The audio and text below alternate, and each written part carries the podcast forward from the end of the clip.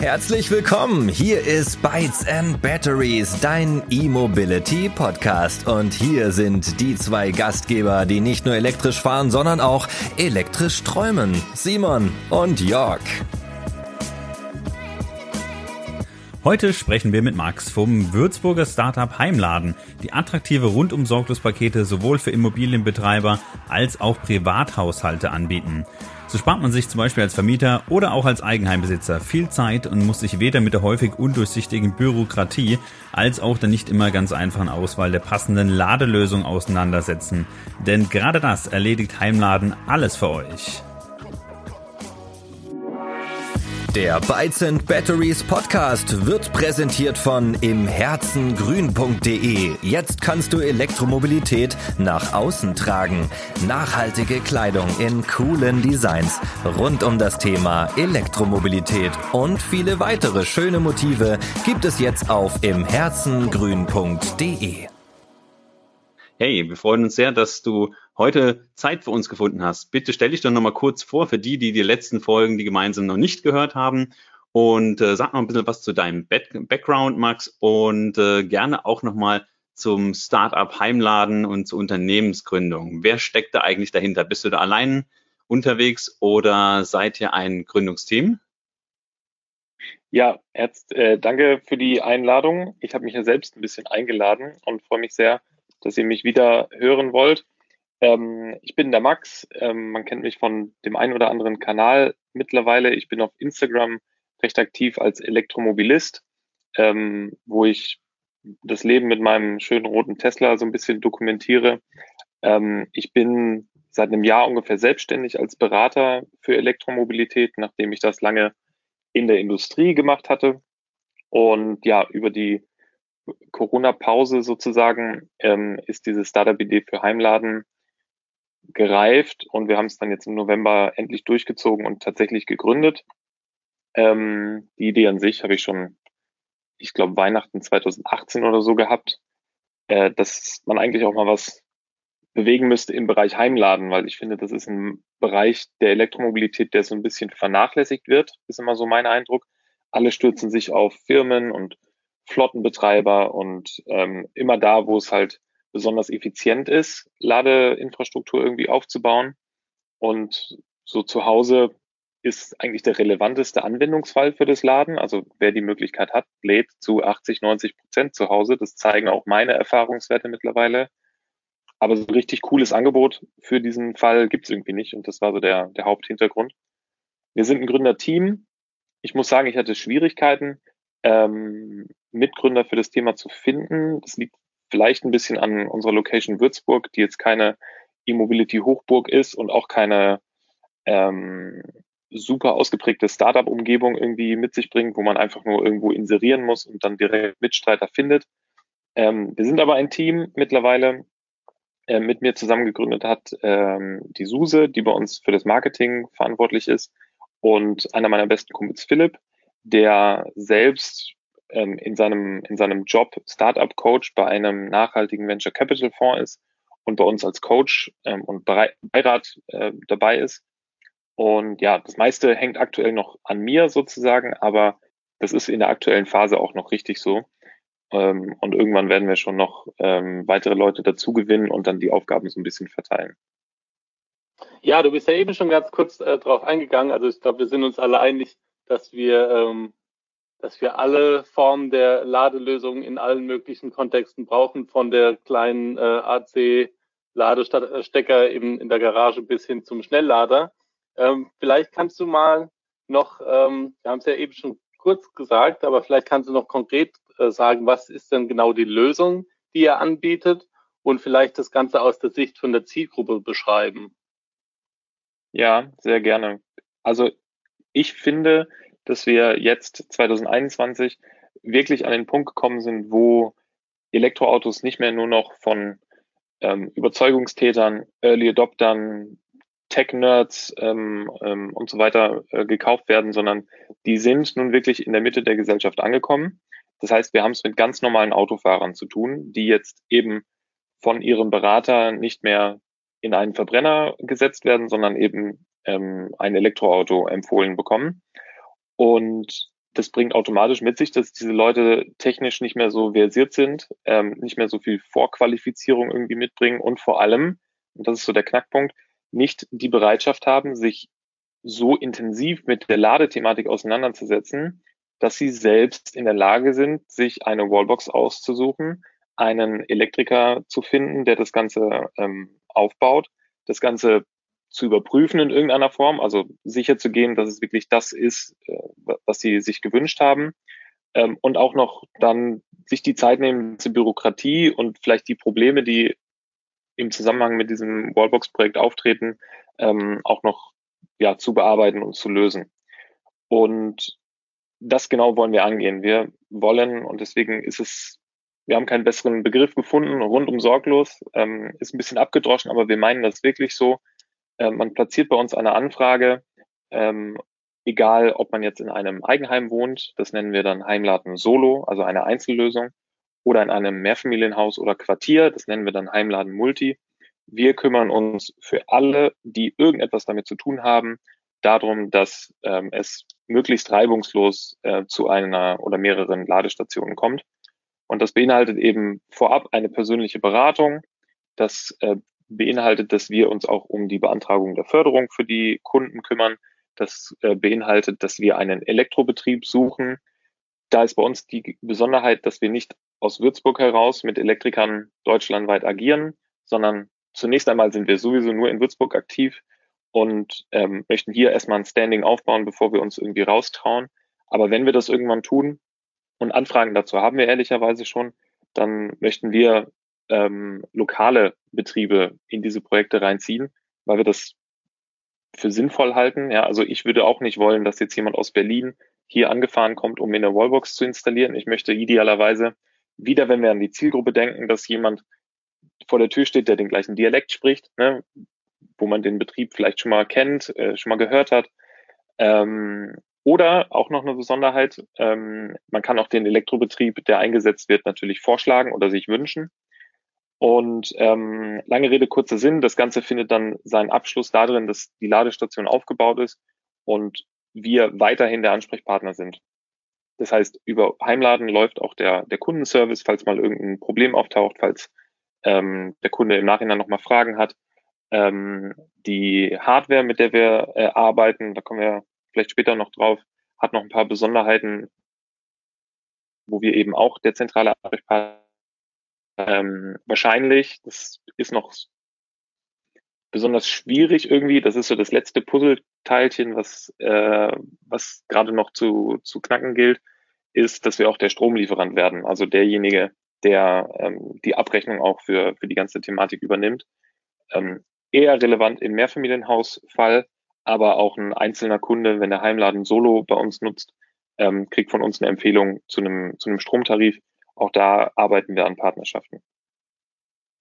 Okay, ähm, ganz konkret. Also ich wohne jetzt quasi in Würzburg in einem Mehrfamilienhaus und habe vor, mir als nächstes eine Zoe zu kaufen. Wie gehe ich dann vor? Du gehst auf unsere Homepage, ähm, füllst da ein Anfrageformular aus. Und das ist nicht einfach nur ein Anfrageformular, wie man es schon von, von vielen anderen Seiten kennt, also einfach nur die Kontaktdaten irgendwie abgreifen, sondern wir fragen da auch schon, nach ähm, relevanten Infos zu dem Objekt selbst, damit wir, wenn wir diese Anfrage reinkommt, schon ein Bild davon haben, ähm, was das für eine Immobilie ist und was da vermutlich zu tun ist. Äh, sprich, man muss angeben, wie viele Parteien wohnen in dem Haus, wie viele Stellplätze gibt's, um wie viele Ladestationen geht es und ähm, gibt es schon eine Stromversorgung, weil das macht tatsächlich einen großen Unterschied, ob es schon, ich sage jetzt mal, in der Tiefgarage schon Durchbrüche gibt aus dem Versorgungsraum oder eben nicht. Und dann setzen wir uns, falls vorhanden, mit der Hausverwaltung auseinander, weil die sind ja für Mehrfamilienhäuser ähm, so der Hauptansprechpartner ähm, wieder für alle Beteiligten und koordinieren das idealerweise und sind für uns natürlich nebenbei noch ein interessanter Vertriebskanal. Wenn, wenn eine Hausverwaltung einmal mit uns eine gute Erfahrung gemacht hat, setzen die uns vielleicht auch in anderen Objekten ein. Und ähm, dann läuft der ganz normale Prozess, wie man es eben aus der Ladeinfrastruktur kennt. Man muss mit einem Elektrofachbetrieb vor Ort sein, sich die, die Situation angucken und kann dann erst einen Kostenvoranschlag für das Ganze machen. Da gehen wir bewusst den Weg, dass es sehr individuell ist, mit ein bisschen mehr Aufwand, weil ich kein Freund davon bin, ähm, Pauschaltarife, Pauschalpreise irgendwie aufzurufen. Das ist eigentlich für alle Seiten nur nachträglich.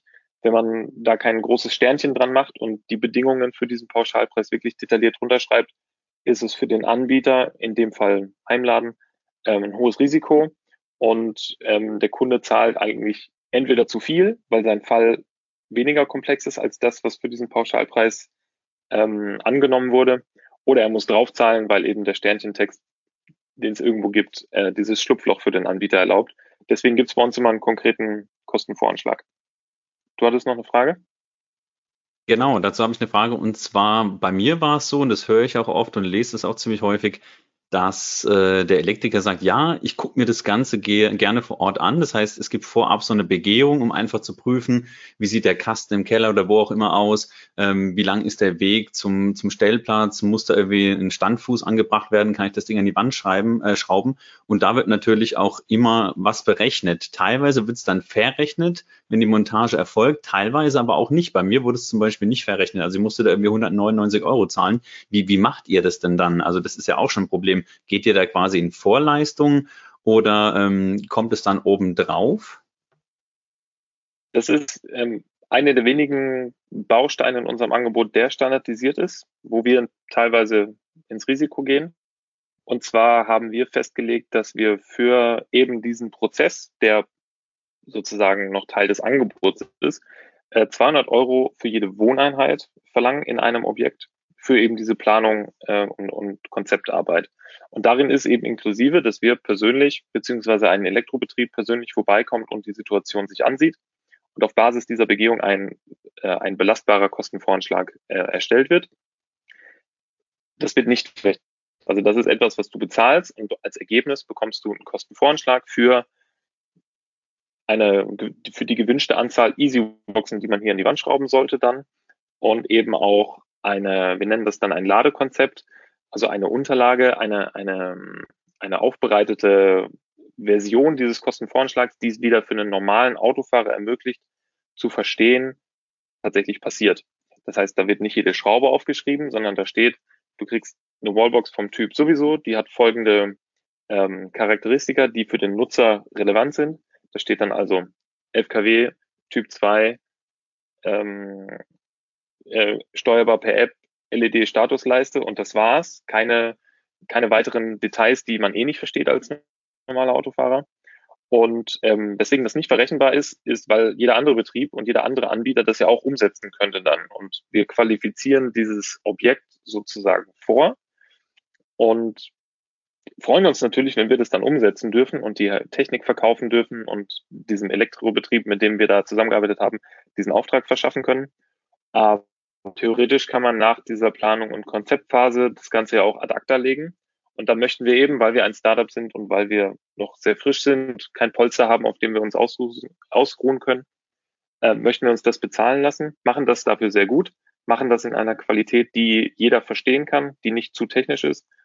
Ähm, und ähm, ja, freuen uns, wie gesagt, wenn, wenn wir es dann tatsächlich umsetzen dürfen. Ja, du kriegst auch eine Dienstleistung dafür, das heißt äh, auch in Form von, von Arbeitszeit. Außerdem, es ist ja auch ein gewisser Wert, ich finde es auch absolut in Ordnung und fair vom Preis her. Wenn du jetzt sagst, ich bin Immobilienbesitzer oder ähm, ich bin, sage ich mal, Immobilienbetreiber und früher oder später werden da Anfragen kommen, du musst es ja prüfen lassen. Wie steht es um deine Immobilie? Was ist so der Aufwand? Und dann hast du einfach auch ein fertiges Konzept in der Schublade. Insofern finde ich das absolut gut geregelt. Ja, und um äh, auf den Punkt Risiko nochmal einzugehen, also diese 200 Euro pro Wohneinheit sind einfach so entstanden, dass wir uns gefragt haben, weil wir eben alle, also alle im Gründerteam und, und alle, mit denen wir das gechallenged haben, diese Idee, ähm, im, im Mehrfamilienhaus wohnen und sich in diese Lage reinversetzen konnten, teilweise Eigentümer, teilweise Mieter. Ähm, das ist einfach eine Zahl, die verträglich ist. Ne? Die hat sich ja auch für diese Pre-Checks überall eigentlich so etabliert. Ähm, bei uns kriegt man ein kleines bisschen mehr, weil es eben anders aufbereitet ist was man vielleicht dazu sagen sollte, ist, wenn man jetzt wirklich mit Hochhäusern zu tun hätte, ja, sowas haben wir auch zig oder vielleicht sogar 100 Wohneinheiten geht, dann hat das Ganze natürlich irgendwo eine Deckelung auf der einen Seite. Das heißt, man, man kann nicht ähm, ein, ein Mehrfamilienhaus, wo vielleicht 40 Parteien sind mit 200 Euro, das ist dann irgendwann unrealistisch. Auf der anderen Seite muss es für uns natürlich trotzdem rechnen und das tut es manchmal nicht, wenn wir irgendwie ein Haus mit ähm, und dann relativ viel Aufwand hatten, dieses Plan, diese Planung und das Konzept überhaupt zu erstellen, dann ist es wieder ein Case gegen uns. Aber diese 200 Euro sind so der Wert, wo, wo wir uns jetzt eingependelt haben, viel Feedback und vielen Gesprächen und das scheint akzeptabel zu sein.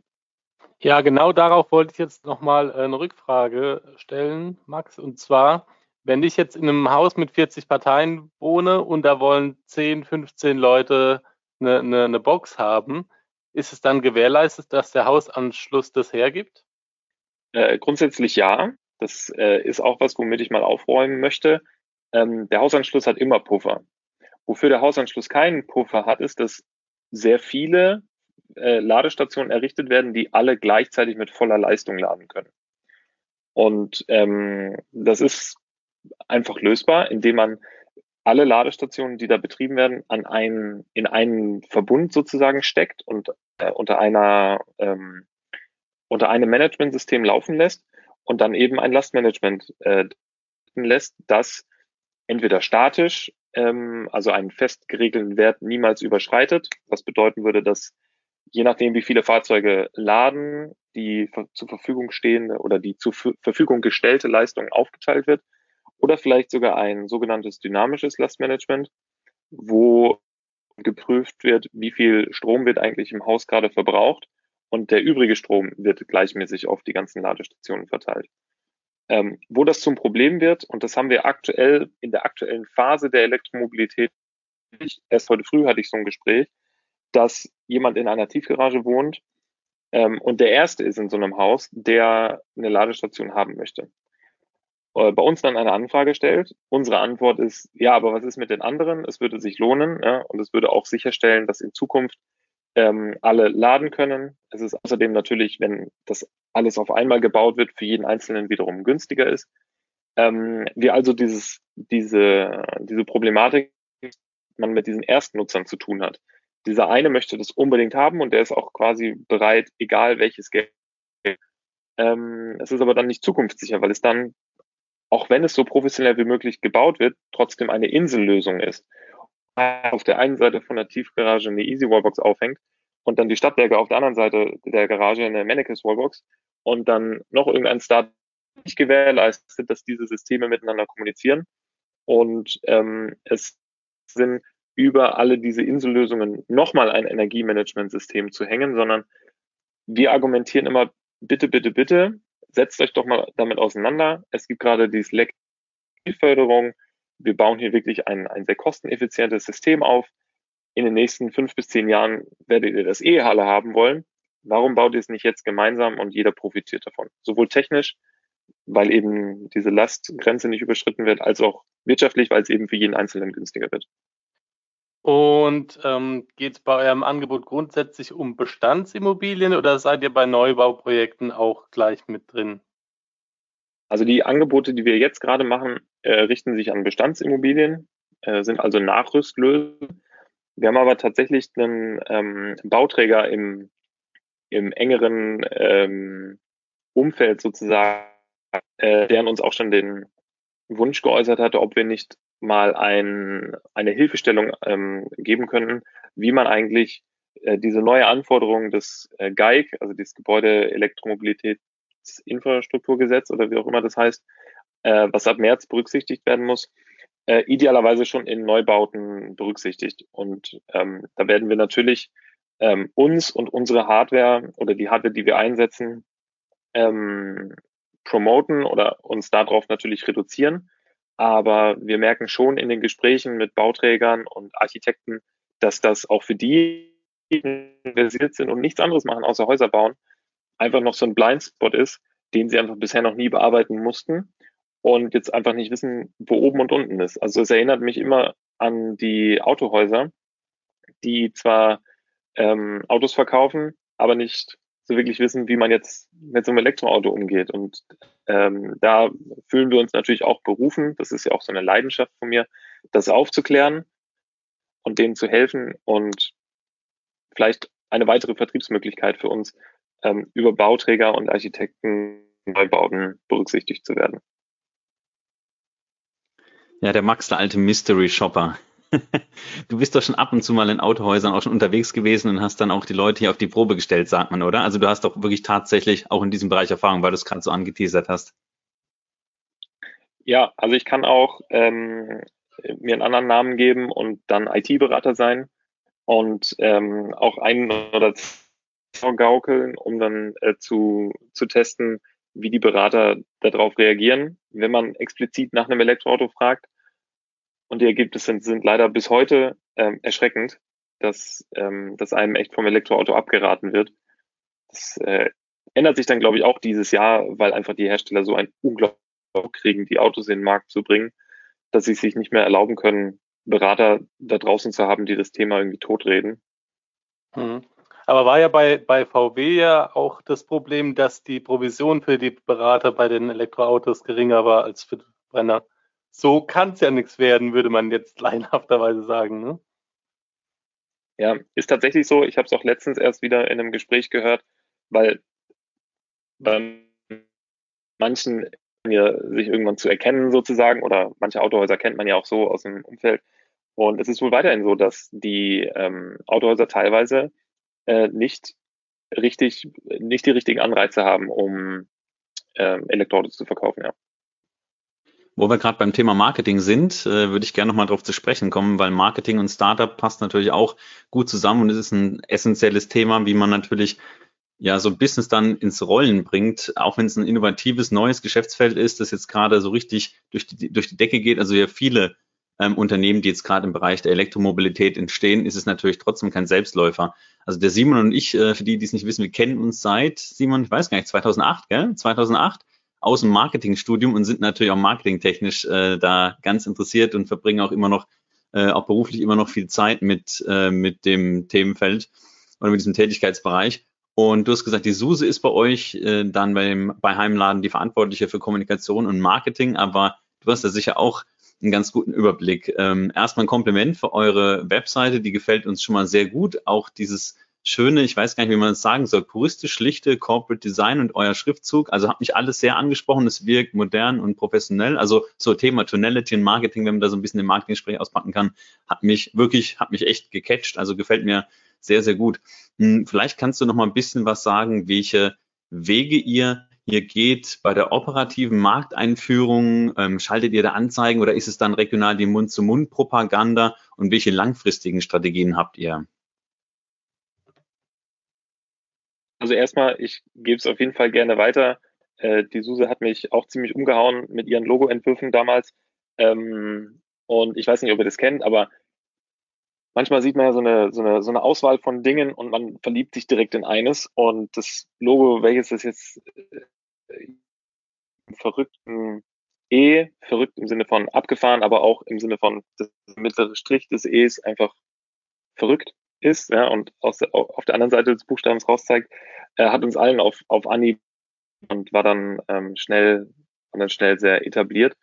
Ähm, und im Corporate Design kurz, ähm, mir als Initiator des Ganzen war ganz wichtig, dass wir nicht noch ein E-Mobility-Startup sind, was alles irgendwie in Schlüpferblau macht, mit irgendwie einem, einem Steckersymbol und hier so einem, ähm, einem Blitz oder sowas, sondern dass wir das auch mal auf ein Niveau heben, was irgendwie ein bisschen alltagstauglicher ist, wo man sich nicht wieder denkt, auch wieder welche mit Strom, sondern dass das einfach ein bisschen mehr nach einem, nach einem soliden, äh, ganzheitlichen Anbieter aussieht. Und ich finde, das ist uns da gelungen. Ähm, was unser Marketing angeht, gehen wir natürlich fest, dass der Online-Weg am meisten zieht. Äh, die Homepage ist da natürlich ein äh, super wichtiges Mittel. Ähm, wir merken auch, dass den Newsletter, der ähm, von Geisterhand irgendwie abonniert wird und gelesen wird, ähm, echt sehr hohe Klickraten hat. Ähm, das ist natürlich cool für uns. Ähm, wir investieren auch schon in das ein oder andere Online-Marketing, aber äh, auch ganz bewusst aus, wie man eigentlich lokal ähm, ja eine, eine Präsenz aufbauen kann. Und da ist die Idee, dass wir tatsächlich ganz bewusst die allerklassischsten äh, Marketing-Anzeige mal buchen ähm, und, und einfach gucken, was passiert. Und es ist jetzt noch zu früh, das zu bewerten und vor allem auch daraus irgendwelche Kennzahlen abzuleiten. was uns nun ein Lead, der über den Online- oder den, den Printbereich vielleicht gekommen, alle Kanäle gerade gut funktionieren. Ähm, den interessantesten haben wir, das ist auch unser erster Fail äh, gewesen, den wir schon erlebt haben. Und zwar, ähm, man redet ja im Startup-Bereich auch gerne von, von den Fuck-Ups, die man so hatte und was man daraus lernen kann. Ähm, und zwar äh, wollten wir noch vor Weihnachten, was dann der Lockdown eh vereitelt hat, aber wollten wir noch ein, ein ganz persönliches ähm, Mailing ähm, verteilen hier im Raum Würzburg und hatten dazu ein schönes Anschreiben auf Briefpapier geschrieben, hatten uns einen Flyer gedruckt, hatten Pralinen bestellt mit unserem Logo drauf. Äh, könnt ihr gerne bei Instagram mal nachgucken. Apropos, wir hatten übrigens das Glück, dass ähm, Heimladen als Username fast auf allen Plattformen noch frei war. Ist ganz einfach zu finden. Heim wie zu Hause, Laden wie tanken, sage ich immer. Ähm, auf jeden Fall wollte ich dieses Mailing tatsächlich persönlich bei Hausverwaltungen vorbeibringen und mich vorstellen als der Partner in Würzburg für Ladeinfrastruktur. Und an dem Tag, wo wir losfahren wollten, um das persönlich zu überbringen, ist uns dann aufgefallen, dass in diesem Flyer ein Copy-Paste-Fehler drin ist, den wir wirklich nicht nur nach vier, sechs, acht, zehn Augen Prinzip, sondern weiß Gott, wie viele Leute das zwischenzeitlich in der Hand hatten, äh, einfach übersehen haben. Das ist jetzt also etwas, was wir für den Januar neu vorhaben. Wir wollen einfach ganz klassisch mit einem hochwertigen Stück Papier rumlaufen, weil wir glauben, dass unsere Hauptzielgruppe für das Thema Heimladen Multi, also den Mehrfamilienhausbereich, äh, schon noch sehr klassisch tickt und dass man da mit einem hochwertigen ähm, Zettel und einem, einem Flyer, den man sich mal so auf den Schreibtisch stellen kann und einer Praline, wo man so ins Logo reinbeißt, vielleicht doch mehr zieht, als wenn man jetzt versucht, Google Ads auf, auf Hausverwaltungen zu targetieren. Also alles bis auf der Direktvertrieb an einzelne Kunden basiert auch auf Partnerschafts, auf dieser Partnerschaftsidee. Also wir wollen nicht nur Kunden gewinnen, sondern wir wollen mit Hausverwaltungen, ähm, mit Energieversorgern, mit Autohäusern, vielleicht auch mit Alternativen zum Autohaus. Ne? Es gibt ja immer mehr Autos, Autovermietungen, gerade im Bereich Elektroauto ja sehr relevant, Partnerschaften schließen, um über den Weg Auto, über den Weg Wohnen, über den Weg des, des Stroms, ähm, die, die Leute zu erreichen. Also ganz viel ähm, investieren wir da in unser Netzwerk und ähm, hoffen, dass das so aufgeht. Das Feedback, ich kann es ein Stück weit schon vorwegnehmen, ist sehr positiv die meisten, mit denen wir sprechen und dieses partnerschaftliche Modell vorschlagen, sind sehr froh darum. Ähm, besonders beeindruckend ist wieder da das Thema Autohaus. Besonders Marken haben ja Angebote für das Laden zu Hause, entweder eine selbst gebrandete Wallbox, ähm, vielleicht auch in Kooperation mit anderen Anbietern irgendwelche Art von ähm, Heimladelösungen, die man sich zu Pauschalpreisen kaufen kann. Ähm, das wird nach Aussage der Verkaufsberater nicht äh, so gerne gewählt von den Kunden, weil es doch ein Stück unpersönlich wirkt, weil es irgendwie was übers Internet ist, weil es nicht unbedingt lokal ist. Und da wollen wir eben bewusst den Gegenpol setzen mit lokalen Autohäusern, lokalen Elektrobetrieben und einem Papierflyer zusammenarbeiten, äh, um den Leuten Ladestationen zu Hause zu ermöglichen. Okay, also so ein, so ein schöner Mix aus Online, Offline, aber auch so ein bisschen äh, Local Marketing. Ähm, und der Anfang ist natürlich immer, immer das Schwierigste, weil wenn, gerade wenn du natürlich zum Start so eine gewisse kritische Masse erreichst, dann hast du natürlich auch immer so dieses Spread the Word Thema, dann erzählen sie es regional weiter und äh, die Leute kommen auf euch zu, aber natürlich die erstmal zu erreichen, ist gar nicht so einfach. Ähm, also ein Markt ist auf jeden Fall da. Ich habe gerade gestern wieder ein schönes Erlebnis gehabt. Und zwar äh, sind wieder zwei Leute um unsere beiden E-Autos, also i3S, ein BMW i3S und der E-Golf, herumgeschlichen, haben sich alles angeguckt. Also äh, es würde mich gar nicht trauen. Also unser Grundstück ist jetzt nicht, es ist ein Reihenhaus, ist jetzt nicht irgendwie abgetrennt, aber wirklich, dass sie jetzt nicht noch ins Küchenfenster reingefallen sind in die Küche, das war so gekippt, äh, dass sie nicht noch einen Arm durchgestreckt haben. Also sind da rum und haben auch ein Kabel gezogen tatsächlich, sich alles genau angeguckt, jetzt keine Fotos gemacht, aber sicher eine Viertelstunde, als wäre da ein UFO gestanden. Ähm, und es ist ja auch super, weil die Leute einfach total interessiert sind. Und ich habe schon mal erzählt, unser Nachbar, der war hier auch schon mal zu hören, ehemals Wasserstofffan, jetzt nicht mehr, der hat jetzt auch einen Hyundai Kona und ist da jetzt auch ähm, ganz interessiert. Das heißt, da stehen einfach mal drei E-Autos nebeneinander und es ist doch immer wieder so ein Magnet, wo viele kommen und sich äh, da das Ganze ansehen. Wie ist das auch mit der Ladelösung? Ähm, umgesetzt worden. Und ich merke natürlich auch, dass da, sobald man jetzt irgendwie da am Fenster steht, dass einen die Leute quasi fragend angucken, kommen da mal raus und auch jetzt zu Corona-Zeiten natürlich mit Abstand äh, suchen da immer viele Leute die, die Gespräche und möchten da einfach informiert werden, wie das Ganze funktioniert. Und äh, da sage ich natürlich jetzt, sorry, äh, da war ich bei heimladen.de und würde die gern an euch weitergeben, weil ich merke schon, da ist es sehr, sehr schwer, hier beratend tätig zu sein, auch wenn wir in dem Thema drin sind. Ja, es ist tatsächlich, es ist tatsächlich echt eine Herausforderung, das zeitlich unterzubringen, weil teilweise ja doch noch mit diesen Early Adoptern zu tun, äh, die dann irgendwie beim Googlen auf einen aufmerksam werden oder wie auch immer.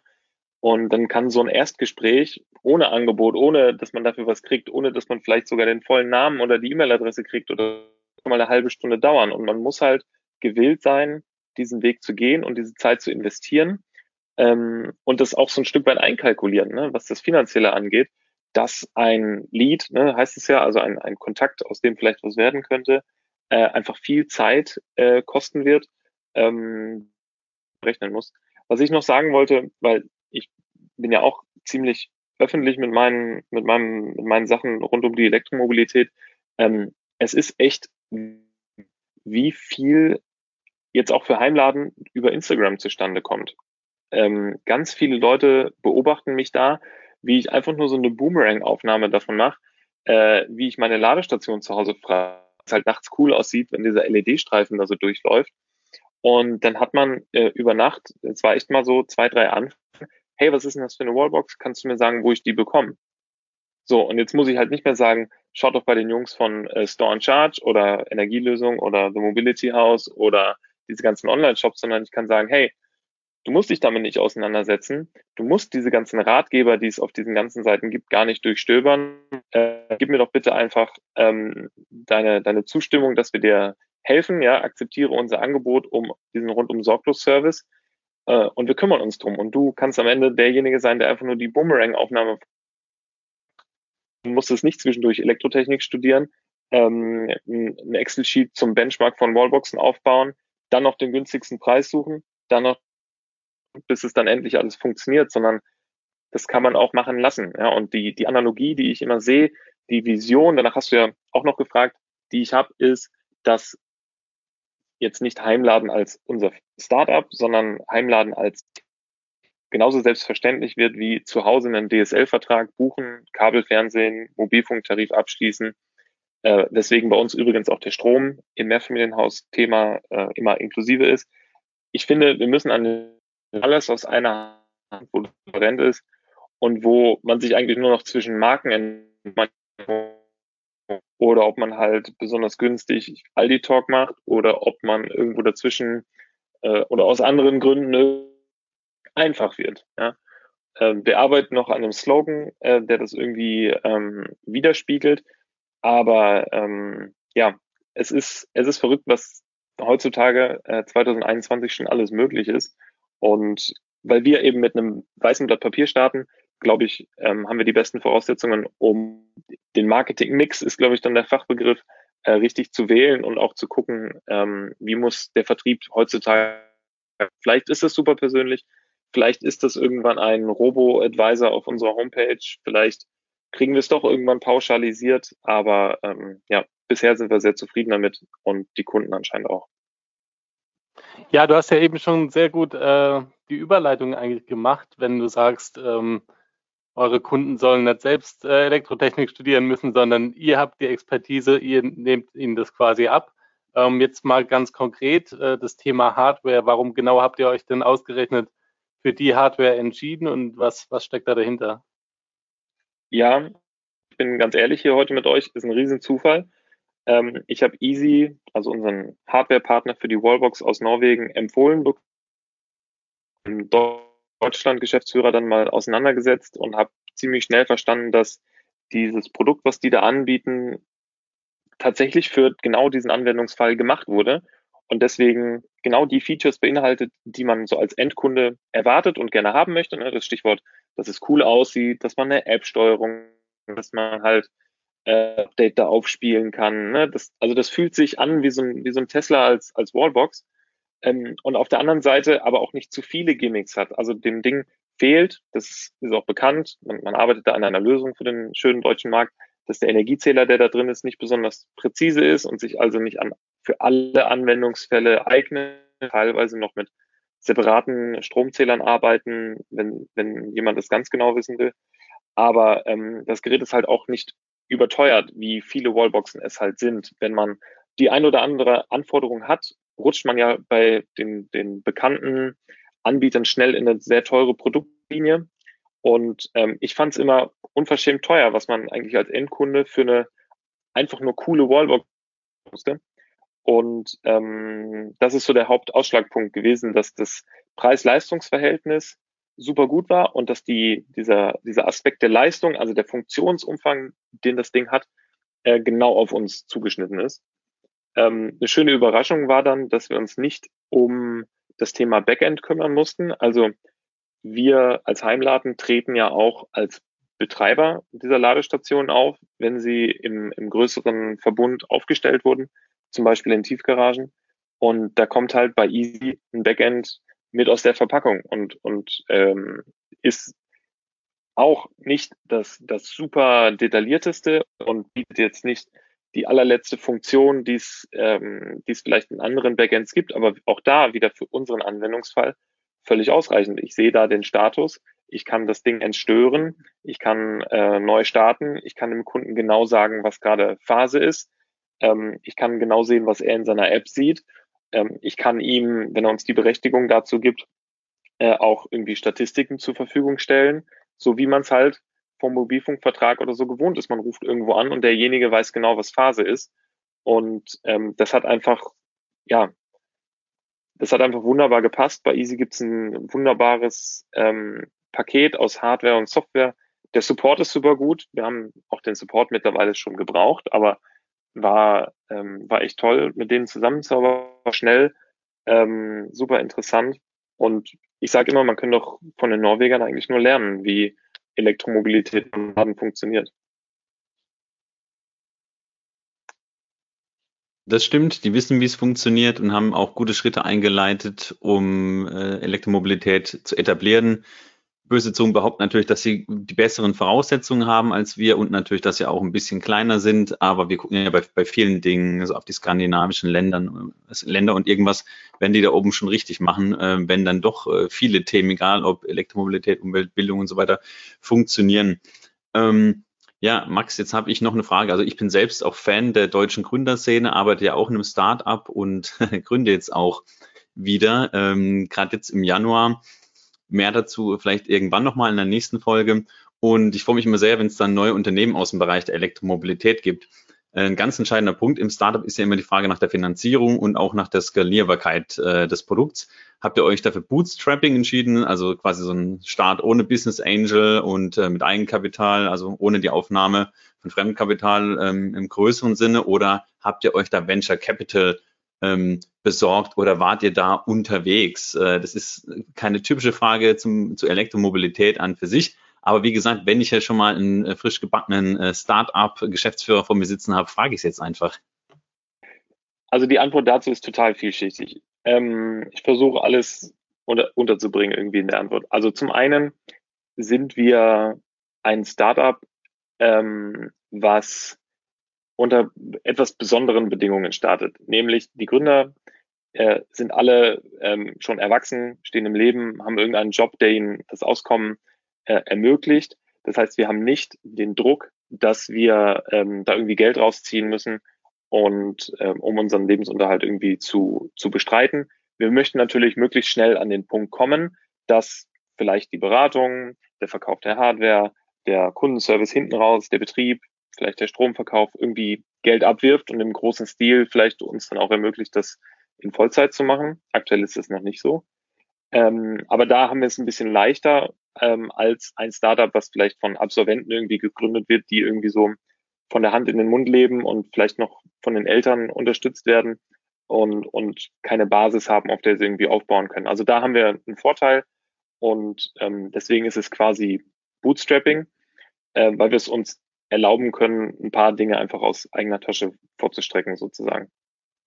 Ähm, die andere Sache ist, ich mache kein Geheimnis daraus, dass Heimladen, und so lautete auch unsere erste Stellenausschreibung, die ich damals geschrieben habe für einen Mitgründer, ähm, das Rad nicht neu erfindet. Also wir sind ein Dienstleister, der Dinge, die es am Markt schon gibt, ähm, sortiert, kombiniert und für den Endkunden äh, aufbereitet und, und nutzbar macht. Also wir haben keine Wallbox erfunden, wir haben kein eigenes Backend programmiert, wir sind kein Elektrofachbetrieb, ähm, sondern wir sind einfach nur Enthusiasten ähm, für das Thema. Wir bringen komplementäre Expertisen mit äh, und wollen einfach das Thema heimladen und deswegen haben wir es auch so genannt, weil es einfach nur darum geht, das voranzubringen, ähm, ja, auf, auf das Level heben, wo wir glauben, dass es sein müsste. Und deswegen haben wir auch gar nicht diesen hohen Kapitalbedarf. Also wir haben nichts ähm, zu investieren. Wir brauchen keine Maschinen. Jeder hat irgendwie einen Laptop, jeder hat irgendwie ein Telefon. Ähm, wir müssen keine Programmierer für irgendetwas bezahlen, was wir irgendwie neu entwickeln müssen. Ähm, deswegen die Kostenseite ist, ist recht überschaubar. Ähm, wir haben natürlich Einkaufskosten, wenn wir irgendwie was weiterverkaufen müssen. Und das ist eben der Teil Bootstrapping, wo wir ähm, glücklicherweise schon so weit im Leben stehen. Wir sind auch ein recht altes Gründerteam, alle ähm, bis auf ich mal wieder über 30 ähm, und, äh, und können das selbst finanzieren. Wenn jetzt natürlich eine Anfrage käme für 100 Wallboxen, ähm, auch mit einem guten ähm, ähm, Einkaufsrabatt kosten die viel Geld, äh, da müsste man vielleicht mit einer Bank quatschen, ob man das äh, nicht gepuffert bekommt. Aber ähm, ja, so super kapitalintensiv ist es noch nicht. Ähm, wir müssen natürlich irgendwann an den Punkt kommen, dass das Ganze profitabel wird, denn ich glaube, das ist eine Besonderheit, auf die ich noch gar nicht eingegangen bin. Ähm, wir möchten als Alternative zum Kauf der Wallbox auch eine Möglichkeit geben, die Wallbox im Abo zu nutzen. Das ist besonders relevant, wenn man es mit Mietern zu tun hat. Und die Idee kam mir hier tatsächlich in unserem Haus. Äh, es sind ja acht Parteien, wo manche eben Eigentümer sind und manche Mieter und äh, alle mich immer bestaunt haben, wie viel Geld ich denn für die Ladestation ausgebe. Ähm, das hat jetzt am Schluss zweieinhalbtausend Euro gekostet ungefähr. Ähm, und ähm, die sich immer gefragt haben, boah, warum nimmt er so viel Geld dafür in die Hand? Gibt es da nichts was Besseres? Und dann dachte ich mir, naja, dann, dann machen wir das einfach. Wir bieten das Ding ähm, im Abo an mit einer Mindestlaufzeit, die es uns ermöglicht, dass sich das einigermaßen rechnet, aber gleichzeitig dem Nutzer ermöglicht, ähm, dass er günstiger davon kommt, als wenn er das Ding kaufen muss, zum einen mal, ähm, aber natürlich auch eine gewisse Flexibilität hat. Denn vielleicht ist man ja nicht für die nächsten zehn Jahre Mieter irgendwo, vielleicht ist man auch nicht für die nächsten zehn Jahre Elektroautofahrer, weil es nur ein Firmenwagen ist und man nicht weiß, wie es weitergeht. Ähm, und dieser Flexibilitätsgedanke ähm, spielt da auch noch mit rein. Und deswegen gibt es bei uns die Alternative zum Kauf der Wallbox, dass wir das im Abo nutzen, äh, dass man das im Abo nutzen kann. Ähm, wenn das jetzt super großen Anklang finden würde, bräuchten wir natürlich viel Geld, um das vorzufinanzieren. Ja, weil dann ist das ein sehr langfristiger Business Case, weil da bin ich so ein bisschen zu sehr Anwalt des Kunden, also da bin ich ein schlechter Vertriebler. Ich möchte so günstig wie möglich machen. Das bedeutet natürlich, dass es für uns ähm, einen besonders langen Atem braucht, bis das Geld wieder reingespielt ist. Aber das ist so das Einzige, wo wir glauben, dass wir irgendwann mal Geld brauchen könnten. Ähm, bezüglich Venture Capital vielleicht noch ein Kommentar. Ähm, wie gesagt, wir finden das Rad nicht neu. Ich glaube, wir sind für einen Venture Capital äh, Fonds gar nicht so attraktiv. Ähm, bei mir hat sich so eine Folie, äh, die ich mal gesehen habe, im Kopf eingebrannt, wo viele verschiedene ähm, grundsätzliche Investment-Themen bewertet wurden und da war auch eine Bubble, die hieß Infrastruktur und die hatte eine der wenigsten, ähm, wenigst positiven Bewertungen. Also ich glaube, ähm, das ist einfach kein Thema für einen VC. Aber ähm, ja, mal schauen, was noch kommt. Wir sind ja erst nicht mal zwei Monate alt gerade. Ja, das stimmt. Auch auf diesem Weg nochmal herzlichen Glückwunsch zur Gründung von uns. Auch das haben wir natürlich bei euch auf dem Instagram-Kanal gesehen. Also sehr sympathisches Gründerteam. Und äh, ja, also genau, stellt euer Licht damit nicht, nicht äh, hinter oder sind wir unter den Scheffel. Und zwar, ähm, ihr löst ja das, das schon, schon ein wichtiges Problem. Und zwar gibt es ja viele, die im Bereich E-Mobilität beraten, aber sage ich mal parallel. Das heißt, entstehen auch immer doppelte Kosten. Ihr, das finde ich ganz cool, das war mir auch ganz wichtig, äh, als du mir geschickt hast, was, was ihr denn macht. Und ich habe ja vorher auch schon mal reingeschaut, dass ihr quasi das Problem tatsächlich löst, sondern ich kann mich selbst um alles kümmern. Ich bin ja auch den Weg gegangen und es war damals auch schwierig. Auswahl der Wallbox, welcher Elektriker macht das? Ich habe ich hab eine Mennekes Wallbox und zwar deshalb, weil der einzige Elektriker, der dann Zeit hatte und mir was anbieten konnte, als mein Elektroauto kam, das ist auch nochmal ein wichtiges Thema und nicht drei Monate später und auch nicht jemand, der dann irgendwie von sonst woher kam, wie du gesagt hast. Es war gar nicht so einfach. Der einzige, der das machen konnte, ist Mennekes Vertragspartner und der hat mir quasi gesagt, ich schraube dir nichts anderes hin da, da mache ich die Wartung und habe hab ich halt gedacht, ach Gott, dann zahlst du halt ein bisschen mehr, aber dann hast du da jemanden regionalen, jemanden soliden, seriösen. Aber ich hätte natürlich super gern nochmal eine, eine zweite Meinung gehabt und ich hätte das total gerne abgegeben, ob ich dem einen das Geld gebe oder, oder dem anderen und lieber dann auch jemandem Neutralen, der mir jetzt nicht eine Box verkauft, ähm, die ich vielleicht gar nicht haben will sondern jemand, der da auch neutral berät und auch Lösungen hat. Gut, ihr habt jetzt, sage ich mal, die Easy gerade, aber die kann halt deutlich mehr. Meine Mannekes kann gar nichts und hat äh, aber locker auch einen ähnlichen Preis. Das hätte ich heute nicht mehr gemacht. Ich bin total zufrieden damit, aber ich hätte das heute nicht mehr gemacht. Also ich würde mir auch was anderes hinschrauben und da hat mir das einfach auch gefehlt, so eine Beratung. Und wie gesagt, ähm, ob ich jetzt dem einen das Geld gebe oder dem anderen, dann lieber jemand, der sich da wirklich rundum sorglos um alles kümmert. Insofern ist es natürlich schon, schon ein Vorteil von euch. Das muss man, muss man ganz klar sagen. Und dann noch vielen Dank für deine Offenheit so zum Thema Finanzierung. Ähm, das finde ich immer super, super spannend. Ja, vielleicht noch ein ähm, Kommentar dazu. Ähm, wir, wir haben uns natürlich an diese, an diese Hardware jetzt orientiert. Ähm, es ist aber nicht irgendwie exklusiv. Ähm, was wir tatsächlich merken, und da auch wieder volle Transparenz, die Wallbox von Ellie schlägt ziemlich ein, ja, ähnlich wie die Easy Wallbox auch, die ist jetzt im Sommer in Deutschland auch ziemlich eingeschlagen. Aber ähm, viele äh, fragen bei uns auch an und sagen, hey, könnt ihr nicht auch die Wallbox von VW verbauen? Ähm, also da, das können wir natürlich nicht aufmachen, das Fass, weil dann macht es uns diese Betreiberrolle wieder enorm schwer. Und dann bräuchten wir, vorhin hatten wir das Beispiel mit dem Energiemanagement, aber dann bräuchten wir noch eine noch einen Layer von, von ähm, Betriebssystem irgendwie und das wollen wir natürlich auch vermeiden. Wo wir tatsächlich noch dabei sind zu überlegen, ob es sich lohnen würde, noch als zusätzliches ähm, Bestandteil unseres Angebots hinzuzufügen, ist tatsächlich das Thema Beratung, weil unsere Beratung natürlich gerade sehr ähm, einseitig ist, also auf die, auf die Easy Wallbox reduziert ist, weil das ist sozusagen das Einzige, was wir umsetzen würden, also beraten wir auch dahingehend. Ähm, Vielleicht lohnt es sich also, dass wir nicht nur ähm, unsere Planungs- und Konzeptarbeit anbieten, sondern auch äh, anbieten, dass man idealerweise auch zu irgendeinem attraktiven Pauschalpreis zum Beispiel vor einer Wohnungseigentümergemeinschaft mal einen Vortrag hält oder sowas und die grundsätzlich mal über das Thema aufschlaut. Auch da finde ich, fehlt diese Persönlichkeit.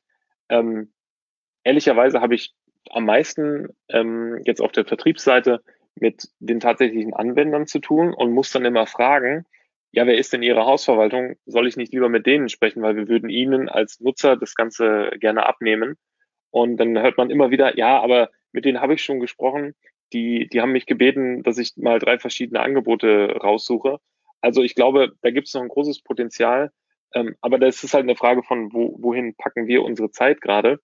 Ähm, wo, wo, wo ist die am sinnvollsten investiert? Und deswegen ist das, glaube ich, schon ähm, noch zur Diskussion zu stellen mit äh, den anderen beiden, ob wir so eine allgemeine Beratung, die gar nicht so eine Verkaufsabsicht hat, wirklich anbieten wollen. Aber es ist auf jeden Fall eine Lücke, die es noch gibt und auf jeden Fall etwas, was ich, wenn ich jetzt Heimladen nicht ähm, äh, an den Start gebracht hätte, als selbstständiger Berater, der ich ja nebenbei auch noch bin, oder eigentlich hauptsächlich, ähm, anbieten würde, weil das ist einfach so eine Lücke, genau wie beim Autohaus. Wir hatten es jetzt vorhin schon mal die die es zu schließen gilt, weil die einfach einen riesigen Teil der Wohnimmobilien in Deutschland ähm, ja, verantworten, verwalten und da hört man die kuriosesten Dinge. Sowas machen wir nicht, ja, oder äh, damit haben wir schlechte Erfahrungen gemacht oder äh, das ist nicht erlaubt oder äh, das, das geht in der Tiefgarage nicht. Ähm, also da, da ist noch ganz viel Aufklärungsarbeit zu, zu leisten. Du hast eben schon über Zeit gesprochen. Tatsächlich kommen wir zum Ende. Und jetzt noch eine Frage von mir. Du bist ja selbst äh, passionierter Tesla-Fahrer und nutzt dementsprechend auch das äh, gut ausgebaute äh, Supercharger-Netzwerk. Und jetzt frage ich dich mal bewusst provokant. Wann ist es denn endlich für äh, Nicht-Tesla, aber Elektroautofahrer so weit, dass man diese Usability, diesen Komfort, diese User-Friendliness irgendwie auch bei anderen Elektroautos vorfinden kann? Ja, völlig richtig. Da hast du mich erwischt. Ich fahre gerne zum Supercharger, weil es extrem gut funktioniert und weil die wirklich überall sind. Ähm, ich muss aber sagen, dass ich oft, und wenn mir bei Instagram folgt, kann das auch äh, dann sehen, dass ich oft bewusst ähm, an Superchargern vorbeifahre und die anderen nutze, ähm, um zu testen, wie gut das wirklich funktioniert, ähm, weil die teilweise bessere Standorte haben, ähm, wenn man gewisse Routen fährt weil die zum Beispiel im Osten ähm, gar nicht so super häufig gesät sind, die Supercharger. Ähm, man stellt fest, dass es natürlich ein anderes Level ist von der Usability her. Ähm, ich habe aber für mich eine App gefunden, einen äh, Ladetarif, mit dem ich extrem gut zurechtkomme, der mich bisher noch nie im Stich gelassen hat, ähm, wo ich eine klassische RFID-Karte in der Tasche habe und mit der man fast jede Ladestation in Deutschland freischalten kann. Und mit der Zeit, und das ist wirklich diese Einzelbegrenzung, die ich noch geben würde, ähm, wird man lernen, welche Ladestation mit dem eigenen Auto gut harmoniert und welche nicht, beziehungsweise mit welcher Ladestation man als Nutzer harmoniert und mit welchen nicht, weil die Benutzerführung an den Ladestationen ist teilweise echt noch tricky. Auch wenn man ja eigentlich nur eine Karte dran halten muss und irgendwie auswählen muss, welchen Stecker man jetzt will. Es ist teilweise noch verwirrend ich plädiere immer dafür, dass riesengroß an den Ladestationen dranstehen sollte, äh, wie man vorzugehen hat, Schritt für Schritt, so dass das auch ähm, das arme Lieschen Müller, die ja immer hergenommen wird, ähm, versteht und anwenden kann. Ähm, aber ich möchte jetzt kurz äh, sagen, also genug Ladestationen gibt's, genug Schnellladestationen gibt's auch. Es ist natürlich cool, dass immer mehr Standorte erschlossen werden, dass das weiterhin auch so enorm gefördert wird. Ähm, gibt viele Firmen, die dann einen super Job machen, auch wenn die ähm, teilweise für ihre Usability oder für ihr Pricing oder für die Wahl der Standorte irgendwie kritisiert werden, aber sie tun wirklich ihr Allermöglichstes, das kann ich euch versichern. Und ähm, man muss ja nur zwei, drei Roadtrips mal gemacht haben, um es gelernt zu haben. Also das sollte nicht der Hinderungsgrund sein, aufs Elektroauto umzusteigen. Und wenn man wirklich so super bequem sein will, dann muss man halt entweder Tesla fahren oder ähm, ja, darauf warten, dass andere Fahrzeuge und andere Ladestationen ein ähnliches Erlebnis bieten.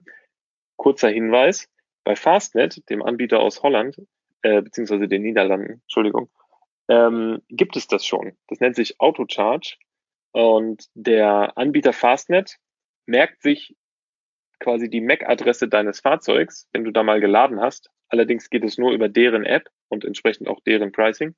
Und wenn du das nächste Mal zu denen an eine Station kommst, kannst du einfach einstecken und es lädt, genau wie man es vom Supercharger gewohnt ist. Wissen irgendwie die wenigsten, aber da mal ein Shoutout äh, in die Niederlande. Ähm, das funktioniert wirklich ganz gut und die haben eine Technik im Einsatz, die sehr verlässlich funktioniert.